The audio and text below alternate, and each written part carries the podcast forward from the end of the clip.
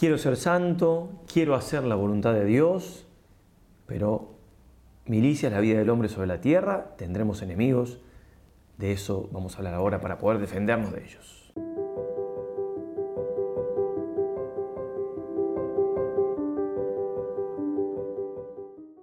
Comenzamos como siempre, queridos hermanos, invocando a nuestra Madre del Cielo. Dios te salve María, llena eres de gracia, el Señor es contigo.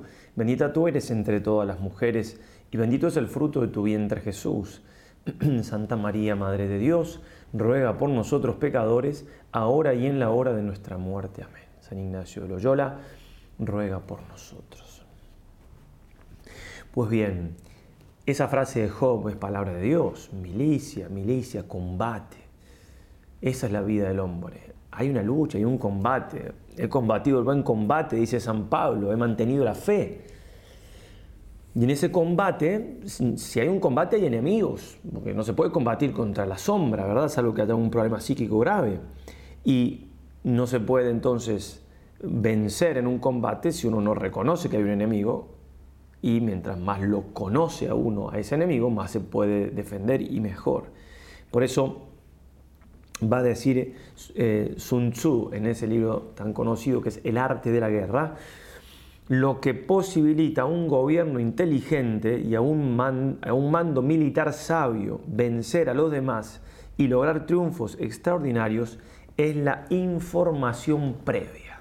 Bien, de eso se trata. Vamos a tener alguna información previa sobre nuestros enemigos. En realidad, seguramente ya estás pensando que voy a hablar de los enemigos de nuestra salvación, de nuestra santidad, que son el demonio, el mundo y la carne. De eso no hay ninguna duda, que eso es tal. No voy a hablar exactamente de ellos porque sería para otra charla, pero digo, porque incluso estos enemigos, si nosotros hacemos lo que tenemos que hacer, pueden hasta ayudarnos. ¿eh? Santo Tomás dice, con otras palabras, que en el texto, de esto al pie, al pie de lo que estoy diciendo está el texto largo si lo quieres leer, está en la caja de descripción, está en la página web si estás viendo el video allí, dice, para que una vez que los ángeles se revelaron, algunos, dijo Dios, no dice con otras palabras, digo, pero la idea es esta. Es esta. ¿Qué, ¿Qué, hago con estos muchachos, digamos? ¿Para qué sirven acá en la creación? Bueno, vamos a ayudarles a los hombres a llegar al cielo por medio de ellos. Es decir, el hombre puede llegar al cielo, a la santidad y al cielo directamente, iluminado por los ángeles buenos, ángeles de la guardia y demás, o indirectamente, molestado por los ángeles malos, pero que si uno supera esas molestias, esas tentaciones, es causa de mayor progreso. ¿eh? para que no queden sin hacer nada, porque tienen que servir para algo, digamos, ¿cierto? Bien, por eso San, eh, el Padre Pío, San Pío de China, va a decir, si llegásemos a saber los méritos que obtenemos por las tentaciones sufridas con paciencia, casi, casi que pediríamos tentaciones. Pues bien, entonces, análogamente se puede decir lo mismo de la carne, lo mismo del mundo, pero el problema está entonces, el enemigo, el enemigo con mayúscula, es el pecado. O sea, estos enemigos son tales en la medida, en medida que nos vencen, nos superan, nos hacen caer en el que es verdaderamente el enemigo por antonomasia, que es, repito, el pecado. Y aquí entonces el enemigo, demasiado conocido y muy poco detestado, más amado cuando estamos de su parte que odiado cuando nos arrepentimos de él, identificado con claridad en los demás y excusado con ahínco en nosotros mismos, menos conocido cuanto más nos abrazamos a él, más rechazado a veces por amor propio que por amor a Dios. Y aunque mal nos pese, compañía inseparable en nuestra vida. No es difícil, perdón, nos es difícil y muy difícil entender este misterio, justamente es tal, es misterio del pecado. San Pablo lo llamará mysterium iniquitatis, el misterio de la iniquidad, 2 Tesalonicenses 2.7. Porque la gravedad del pecado nos viene por la persona ofendida que es Dios. Y como Dios nos supera infinitamente, y como dirá Santo Tomás, más desconocemos de Él que conocemos, o sea, hay más cosas que desconocemos, siempre habrá, incluso no lo dice él así, pero se entiende, hasta en el cielo, porque es infinito y siempre seremos limitados nosotros. Bueno, como el ofendido es infinito, entonces es de algún modo, en cierta manera, infinito el pecado y por eso no llegamos a entenderlo del todo. Y más en nuestros tiempos que se da ese oscurecimiento, oscurecimiento del sentido cristiano del misterio. Es decir, como dice San Juan Pablo II, ¿no? no se entiende el misterio cristiano, no se entiende, cada vez menos se entiende lo, que el hombre ya entendía de Dios, lo que él había revelado. Vivimos en un tiempo de paganismo, ¿verdad? Y justamente como hay ateísmo dentro de ese paganismo, entonces mm, el hombre también pierde el sentido del pecado, porque si no está Dios que le da sentido al pecado, como dice San Juan Pablo II, el hombre no entiende qué es pecar, si no hay alguien a quien se ofende y alguien con mayúscula. Dirá San Juan Pablo II en el 94, anteriormente el Papa Pío XII había afirmado, años 50 por allá, que el pecado de nuestro siglo es la pérdida del sentido del pecado. Y esta pérdida está acompañada por la pérdida del sentido de Dios. En la encíclica Exhortación Penitencia leemos entonces, ahora sí, el Papa, esto, de Pío XII, pero el Papa primero lo cita Pío XII y después agrega, en realidad Dios es la realidad y el fin supremo del hombre, y éste lleva en sí un germen divino. Por ello, es la realidad de Dios la que descubre e ilumina el misterio del hombre es vano, por lo tanto, esperar que tenga consistencia un sentido del pecado respecto al hombre y a los valores humanos si falta el sentido de la ofensa cometida contra Dios, o sea, el verdadero sentido del pecado. Es decir, el que me hace entender quién soy es Dios. Ahí entiendo lo que soy y, Dios encarnado además. Bueno, si no tiene sentido para mí Dios, tampoco tiene sentido quién soy y tampoco tiene sentido lo que hago mal, que es la ofensa por eso dirá el Papa, restablecer el sentido justo del pecado es la primera manera de afrontar la grave crisis espiritual que afecta al hombre de nuestro tiempo. Hay una grave crisis espiritual, si en la década 90 estaba, ahora poco más, ¿verdad? Bueno, lo primero que hay que hacer, decía el Papa Juan Pablo II, es darle sentido al pecado.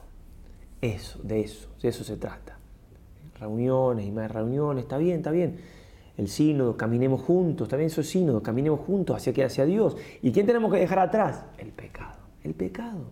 De eso se trata. Mientras no entendamos ¿sí? esta verdad, no hay conversión ni de clérigo, ni de religioso, ni de religiosa, ni de nadie. Es la, maldad, es el pecado. No, se puede ser santo, no se puede, no sirve para nada, nada de Cristo si no ataco este gran, este gran mal es el pecado. San Alberto Hurtado decía, pensemos que el pecado en sí mismo es una, es una rebelión contra Dios. Es el gesto de un traidor que trata de derribar a su soberano y matarlo.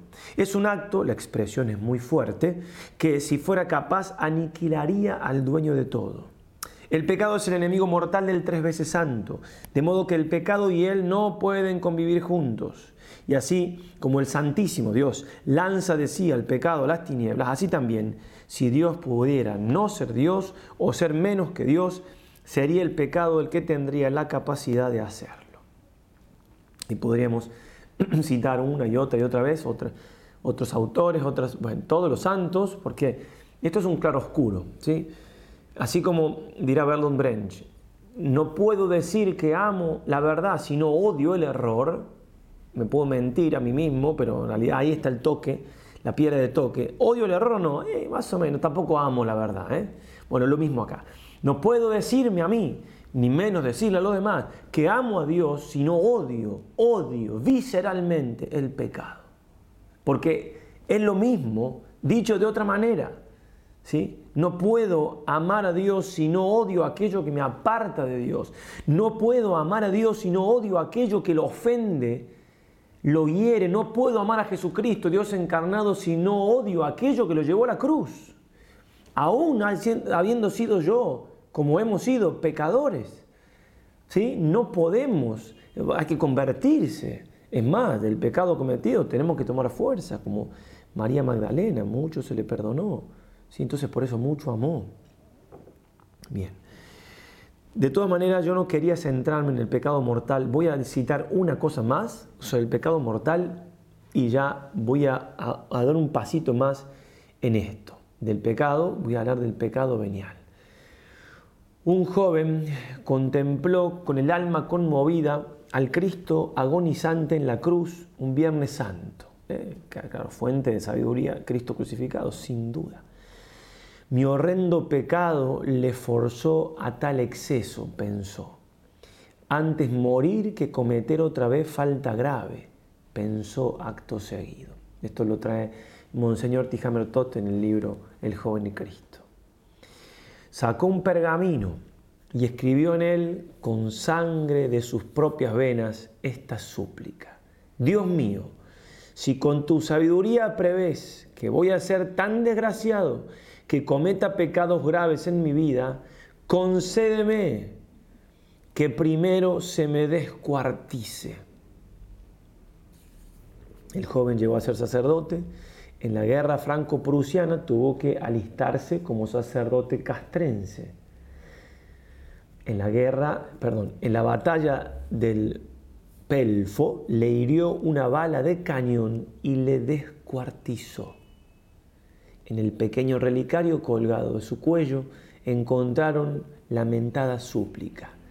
Dios fue misericordioso con él y escuchó su petición. ¿Cuánto merece de mí este Cristo crucificado? De eso se trata. Eso tendríamos que ser capaces de decirle al Señor. Quizás no nos inspire el Espíritu Santo para hacerlo de manera tan solemne, de escribirlo con nuestra sangre, pero sí, si somos dóciles, nos va a inspirar a decírselo, lo que han dicho otros santos, aún confiando en que lo que decimos, vale la redundancia, se lo confiamos a Él, a que Él lo haga. Morí antes que pecar, Señor, no quiero nada, no quiero nada de esta vida. Si, si voy a pecar, no quiero nada, es tuya.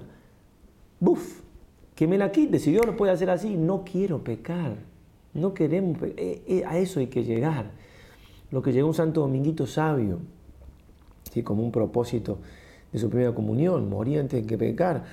Lo mismo dijo la hermanita espiritual, Salesiano los dos, la beata Laura Vicuña, también como propósito de su comunión, morir antes que pecar.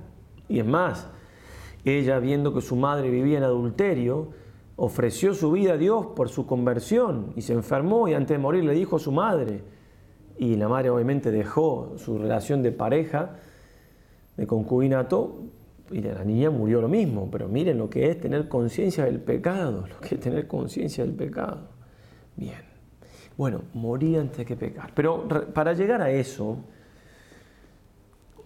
o como una consecuencia de esa convicción, porque cuando decimos todo esto, estamos diciendo por lo general, y está bien, que tenemos que tener un rechazo muy grande al pecado mortal. ¿sí? Y está bien, de eso se trata, porque el pecado mortal es lo más terrible. Pero, mutatis mutandis, hay que también tener aborrecimiento al pecado venial.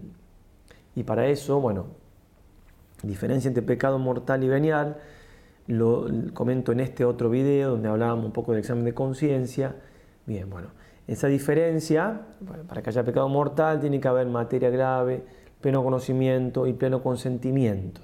No, voy a, explicar eso aquí, pero a veces nos pasa que, bueno, pecado mortal por gracia de Dios y, con docilidad nuestra, si no, pecado mortal no, Señor, moriente que pecar, Señor, bien. Pero el pecado venial, bueno, como no es mortal, como no me quita la, gracia de Dios, no lo pierdo a Dios, no me pierdo el cielo, no es directamente causa de la pasión de Cristo, digamos, porque claro, hay una relación, pero entonces no le doy el peso que tiene que tener. Digo, lo de la pasión de Cristo, esto tómelo con pinzas, digamos, porque como vamos a leer algunas cosas, dicen cada cosa los santos, entonces, pero bueno, es cierto que uno dice, el pecado mortal es la causa de la pasión del Señor, ¿eh? un solo pecado mortal lo lleva el Señor a la pasión, pero bueno, hay algo ahí. Pasa que el amor ya no distingue, digamos. Yo no quiero ofender a Dios en nada, a eso tenemos que llegar. Pero para, para hablar de, cómo tenemos que, que, evitar el pecado venial, distingamos pecado venial deliberado de pecado venial semideliberado. El pecado venial deliberado es aquel pecado que lo cometemos así deliberadamente. Esto es pecado grave, venial, y como es venial, tampoco, bueno, ¿sí? Si yo pienso así, entonces, claro, ahí está el freno total y absoluto de mi vida espiritual. ¿Por qué? Porque así como pasa en las relaciones entre nosotros, de amistad, de compañerismo, lo que sea, de conyugales, yo vivo con una persona a quien le ofende que yo haga tal cosa, aunque no le ofenda tanto, uno puede pensar, bueno, yo no le voy a golpear en la cara, ¿verdad? Porque eso por ahí, claro, no. Pero esto que le ofende un poquito, ah, ya está. Eso, hacer eso es absolutamente dejar de lado que pueda llegar a crecer el amor, entre, el amor de amistad, puede ser de la otra persona para conmigo, pero no de mí para con ella. ¿Por qué? Porque estoy poniendo freno al amor, que es ofenderla en algo, ofenderla, ofenderla, ofenderla. Otra cosa muy distinta es que uno, sin querer, una vez le diga una palabra de más, bueno, ahí está la debilidad nuestra, que la otra persona puede entender y que no, que no enfríe el amor. Es más, se puede pedir perdón, hasta puede crecer. Y eso es el, pecado venial en cuanto a la relación con Dios semi-deliberado. Es decir, el pecado que se me escapa porque soy débil, porque no puedo del todo frenarme, porque, bueno, un temperamento que no puedo manejar del todo. De todas maneras, también hay que tratar de luchar contra él, pero no, pero no es lo mismo porque lo otro, porque no es tan fácil la lucha y a veces realmente no puedo, se me escapa. O también las imperfecciones, es decir, no hacer con toda la perfección algunas cosas. ¿Qué va a decir eh, Roger Marín en Teología de la Perfección Cristiana? En la teoría, la, imperfección se distingue del pecado, ¿eh? de venial, porque la imperfección está en la línea del bien. Podría hacer esto mejor y no lo hago pero el pecado venial está la línea del mal. Ahora, en, lo concreto, no la teoría, sino en lo concreto de mi vida, no se puede distinguir tanto. Muchas veces una imperfección implica un pecado venial deliberado. ¿Por qué? No le pongo todas estas ganas a esto que tengo que hacer y por pereza, por esto, lo otro. Entonces, bueno, pero esos pecados veniales semideliberados no nos frenan la vida espiritual. Los otros sí, los otros sí. En este sentido, la única que, tuvo, que no tuvo pecado venial de ningún tipo es la Virgen. Nosotros, nuestra lucha es sobre todo contra el pecado venial deliberado, semideliberado, repito, bien. Pero si nosotros no entendemos esto o no lo queremos vivir, es decir, bueno, yo el pecado venial deliberado, bueno, tampoco, no exageremos. Bueno, es lo mismo que decir que no queremos ser santos, lo mismo que decir que no queremos amar a Dios sobre todas las cosas ni hacerlo amar, lo mismo que decir no quiero hacer del todo su voluntad, lo mismo que decir no quiero seguir tanto a Jesucristo, o tampoco tenía tanta razón él. Todo eso quiero decir cuando digo que no quiero eh, luchar contra el pecado venial deliberado. No quiero ser santo, no quiero ser apostolado, no quiero salvar a las almas, no quiero, no quiero, ¿por qué? Porque no se pueden dar las dos cosas juntas. Los apóstoles, con mayúscula, nacen, por así decirlo, de esta lucha. ¿Qué fruto voy a tener si yo quiero sacar a alguien del pecado si yo no salí del todo de él, aunque no sean graves? También vivir así es considerar que un gustito que me puede dar un pecado venial deliberado me priva del gusto, sin comillas, con mayúscula, que es Dios. Así, y pensar que puede hacerme más feliz una criatura que el Creador.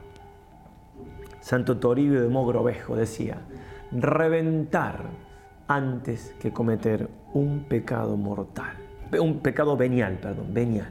Imagínense, imagínense. Por eso voy a transcribir, aunque transcribir no, digo, voy a leer algo del Padre Hurtado comentando la tercera manera de humildad de los ejercicios, que es hermosísimo y no lo podría decir mejor yo, por supuesto que no, por eso lo leo directamente. El segundo grado consiste en hacer reinar, segundo grado, no tercero, ¿eh? cuando uno, el tercer grado es la locura de la cruz, el segundo es evitar todo pecado mortal y venial, estar dispuesto a morir antes de cometer un pecado venial. Esto dentro de los ejercicios. Si le suena medio raro, hacer ejercicios. El segundo grado consiste en hacer reinar en mí disposiciones afectivas tales que ante lo que solicite vivísimamente mi sensibilidad, ya sea una amenaza o un llamamiento, ya lo que me atrae o algo que me da miedo. Yo no sea en deliberar de cometer un pecado venial. Hay que llegar a obtener un estado habitual, dice el Padre Hurtado, que no excluye que no está las debilidades pasajeras. Esta disposición es la que constituye el hombre como amigo de Dios, lo hace ser capaz de ser instruido por Dios, forma a los santos y a los perfectos es la gran condición de la fecundidad apostólica por su pureza total de intención. eh, lo que acabamos de decir, pero mucho mejor dicho. Esta segunda manera de humildad mira los pecados veniales plenamente deliberados, que son los que podemos evitar. Porque faltillas, hijas de inadvertencia, en las que la responsabilidad no es plena, son inevitables. Solo María tuvo el singular privilegio de verse libre de toda mancha, toda pulcra. Pero las faltas veniales plenamente deliberadas, convendría a toda costa que nos pusiésemos en, el la firme resolución de evitarlas murmuraciones que son tan frecuentes, detractaciones, lecturas peligrosas, faltas de respeto con nuestro Señor, bromas molestas y mucho más faltas deliberadas de caridad. Todo lo que es pecado venial que esté a mil leguas de mí. Los santos lo comprendieron. San Juan Crisóstomo decía que prefería ser poseído del demonio antes de cometer un pecado venial. Santa Catalina de Génova, que con gusto se arrojaría en un océano de fuego ardiente por evitar la ocasión de un solo pecado venial y la ocasión, ¿eh? no cometerlo, la ocasión, y que allí permanecería permanentemente si para salir fuera menester cometerlo. San Alfonso Rodríguez exclamaba, Señor, haced que yo sufra todas las penas del infierno antes de cometer un solo pecado venial. Y es que, como decía San Juan Crisóstomo, si amáramos a Cristo de veras, juzgaríamos más grave la ofensa del amado que el fuego del infierno. Para meditar toda la vida estas frases. ¿eh? Más que insistir en los castigos, sigue el Padre Hurtado, del pecado venial, miremos para resolvernos a detestarlo, miremos más lo que debe ser para nuestro Padre, perdón, para resolvernos a detestarlo más. Miremos lo que debe ser para nuestro Padre Dios y nuestro Redentor Jesucristo. Nuestra alma, el alma de su Hijo, se afea, se empaña, no ofrece a Cristo ese deleite pleno que tenía derecho a esperar de ella. Y si yo con mi santidad pudiera darle a mi Señor un poquito más de ese consuelo y alegría, por muy bien empleados podría dar todos mis sacrificios, un poquito más de amor a quien tanto me amó. Mi alma se debilita, pone en peligro la delicadeza y fervor del amor, haciendo que prevalezca el espíritu de temor sobre el amor filial, cada vez que comete un pecado venial deliberado. Es una concesión a alguna inclinación torcida y viciosa que se va arraigando, debilitando a la par las fuerzas de la voluntad. De la ceniza de este deseo malo brota un nuevo, un nuevo, más ardiente que el anterior, uno nuevo. Un deseo cede un poquito en algo y después viene otro más ardiente. Amengua el amor de Dios, porque lo que concedemos a los amores no rectos lo quitamos al amor de Dios. Esos otros amores arden con combustible robado. El alma se va atando con hilos a esta tierra y aunque conserve sus alas, ¿de qué le sirven si sus patas están atadas a la tierra? Es que dice, San Juan de la Cruz. Un ave no vuela porque esté atada a la tierra por una cadena o por un hilo. Si está atada a la tierra, no vuela. La luz del alma se amengua. Cada pecado venial es como una nubecita que se interpone entre nosotros y el sol, que es Dios. Tanto pueden ser los pecados que ese nublado sea espeso, oscuro y apenas si no se envía su luz. Solo los limpios de corazón se les ha prometido ver a Dios nos priva de un grado de gracia. No nos quita ciertamente el estado de gracia, ni disminuye la gracia que tenemos, pero sí nos priva de otras nuevas gracias que Dios dispone para los generosos. Y puede llegar a tanto que el alma se va disponiendo para una caída grave. Santo Tomás, tampoco amigo de exageraciones, afirma, quien peca venialmente desprecia algún orden y con, ese, con eso acostumbra su voluntad a no sujetarse en las cosas menores al orden debido. Se dispone a no sujetar entonces su voluntad al orden, al fin último, eligiendo lo que de suyo es pecado mortal. Por eso, por lo general, un pecado mortal va seguido de varios pecados veniales. San Pedro cae negando a Cristo tres veces. Primero, confió en sí mismo en demasía en la última cena. Yo no te, no te, aunque todo yo no. Segundo, no rezó en el momento del apuro cuando estaba con el Señor en el huerto de los olivos. Tercero, justamente por no rezar, obró precipitadamente y le cortó lo de Jamalco. Cuarto, lo sigue a Cristo de lejos, dice la Escritura. Es una cosa física, pero también espiritual y afectiva. Quinto, deja la mortificación. Jesús está en un lugar en el patio del sumo sacerdote y él está en otro, porque está al lado del fuego y Jesús está en otro lado con frío y luego cae en pecado mortal. La repetición, bien, la repetición de bañales nunca llega a constituir el pecado mortal, pero el alma puede llegar a tanto en su debilidad que casi insensiblemente, sin percatarse, dé el paso fatal, como la muerte por, por consunción y por anemia, que es como el apagarse del fuego, agotando el combustible. Pero no, no, es nuestro ánimo en esta meditación, dice el Padre Hurtado, pintar los males del pecado venial, sino mostrarle al alma que está adherida al mal en alguna forma, que no puede considerarse presta para adherirse a su Padre, para hacer la voluntad de Dios, charla anterior, para ser santo, la primera charla. No está entonces presta para adherirse a su Padre sin afección alguna al desorden, ejercicios espirituales, para quitar las afecciones y hacer la voluntad de Dios. Hemos de experimentar si estamos libres de estas adhesiones terrenas y para estarlo en forma sincera, San Ignacio nos indica que no basta con querer con no querer el pecado venial, sino que hemos también de aborrecer el desorden de las cosas. No hemos de querer nada por sí mismo, nada, nada. Es el principio y fundamento que aparece en la cumbre de los ejercicios con luz, una luz tan clara. Todo lo que hemos de querer en Dios todo lo que hemos de querer en Dios conforme a la voluntad divina, solamente queriendo y eligiendo lo que más. ¿Elegí qué? Lo que más. Aquí está la perfección de los ejercicios. No hay nada para ir más lejos. Esta es en realidad toda la aspiración del alma que aspira a la santidad. Es elegir siempre lo que más, nos hará elegir siempre nada que tenga que ver con el pecado. Y en otra meditación del Jesús en el huerto de los olivos, va a decir San Alberto Hurtado, vos habéis presentado, le dice, eh, es el alma que le habla que le habla a Dios, que le habla a nuestro Señor. Vos habéis presentado a vuestros santos la imagen de un solo pecado, tal como aparece ante vuestra faz, la imagen de un pecado venial, no mortal, y nos han dicho que habrían muerto a su vista si tal imagen no la hubierais removido rápidamente. Pecado venial morir ante la vista de un pecado venial. Por eso decía con pinzas lo que, lo que afirmé de la relación del pecado venial con la pasión del Señor. Si se me permite, si me permite, digo, no estoy leyendo ningún santo y demás, sí, capaz que no es clavarle un clavo, teológicamente hablando, como quien de pecado mortal lo crucifico al Señor, pero pegarle un latigazo, escupirlo, nos parece que es poco. El pecado también venial deliberado nos impide hacer la voluntad de Dios, tomar decisiones. Por eso San Ignacio va a decir que el que está con un afecto desordenado, alguna cosa deliberadamente afectado, no está para ponerse elecciones y es mejor entretenerle en otros ejercicios hasta que venga ella. No puedes tomar una buena elección si no tenés disposición de no cometer pecado venial. No, no se puede, porque hay afecto desordenado y el afecto desordenado me va a hacer elegir según ese afecto y no según la voluntad de Dios.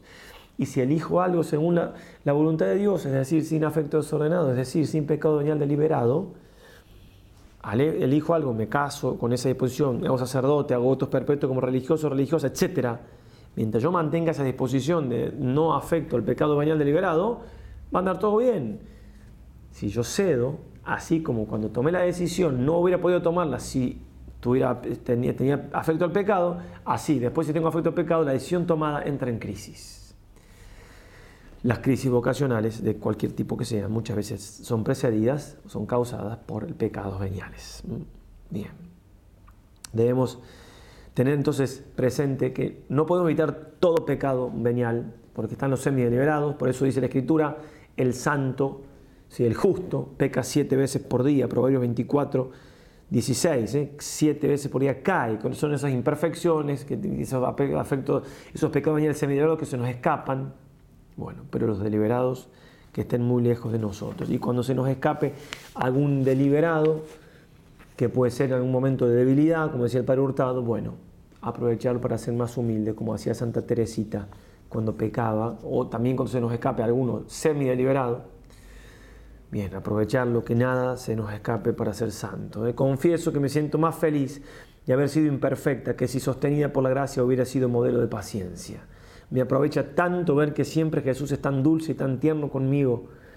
Sí, desde ahora lo conozco. Sí, todas mis empresas se verán colmadas. Sí, el Señor hará con nosotros maravillas que rebasarán infinitamente nuestros inmensos deseos. ¿Eh?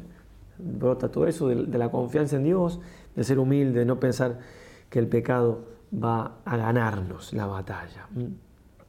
Tomarse a uno en sentido con humildad, reírse de uno mismo, que siempre es algo que nos hace tantísimo bien, tantísimo bien. Yo he caído en muchas imperfecciones, pero jamás he hecho las paces con ella, decía el padre, Luis de la Puente. Hagamos de este nuestro lema, sí, morir antes que pecar, pero no solamente el pecado mortal, sino también el pecado bañal deliberado. Pidámosle la gracia a nuestra Madre, refugio de pecadores, a ella que nunca cometió ni conoció ninguna sombra de pecado, a ella también que es llamada la inventora de la gracia. Bajo su manto nos ponemos, le pedimos su, protección, su ayuda, su auxilio, su luz, su fuerza. Hasta, la próxima, hasta el próximo retiro del mes que viene, si os quiere. E invitar mucho que viene un retiro dentro de poco. Ave María y adelante.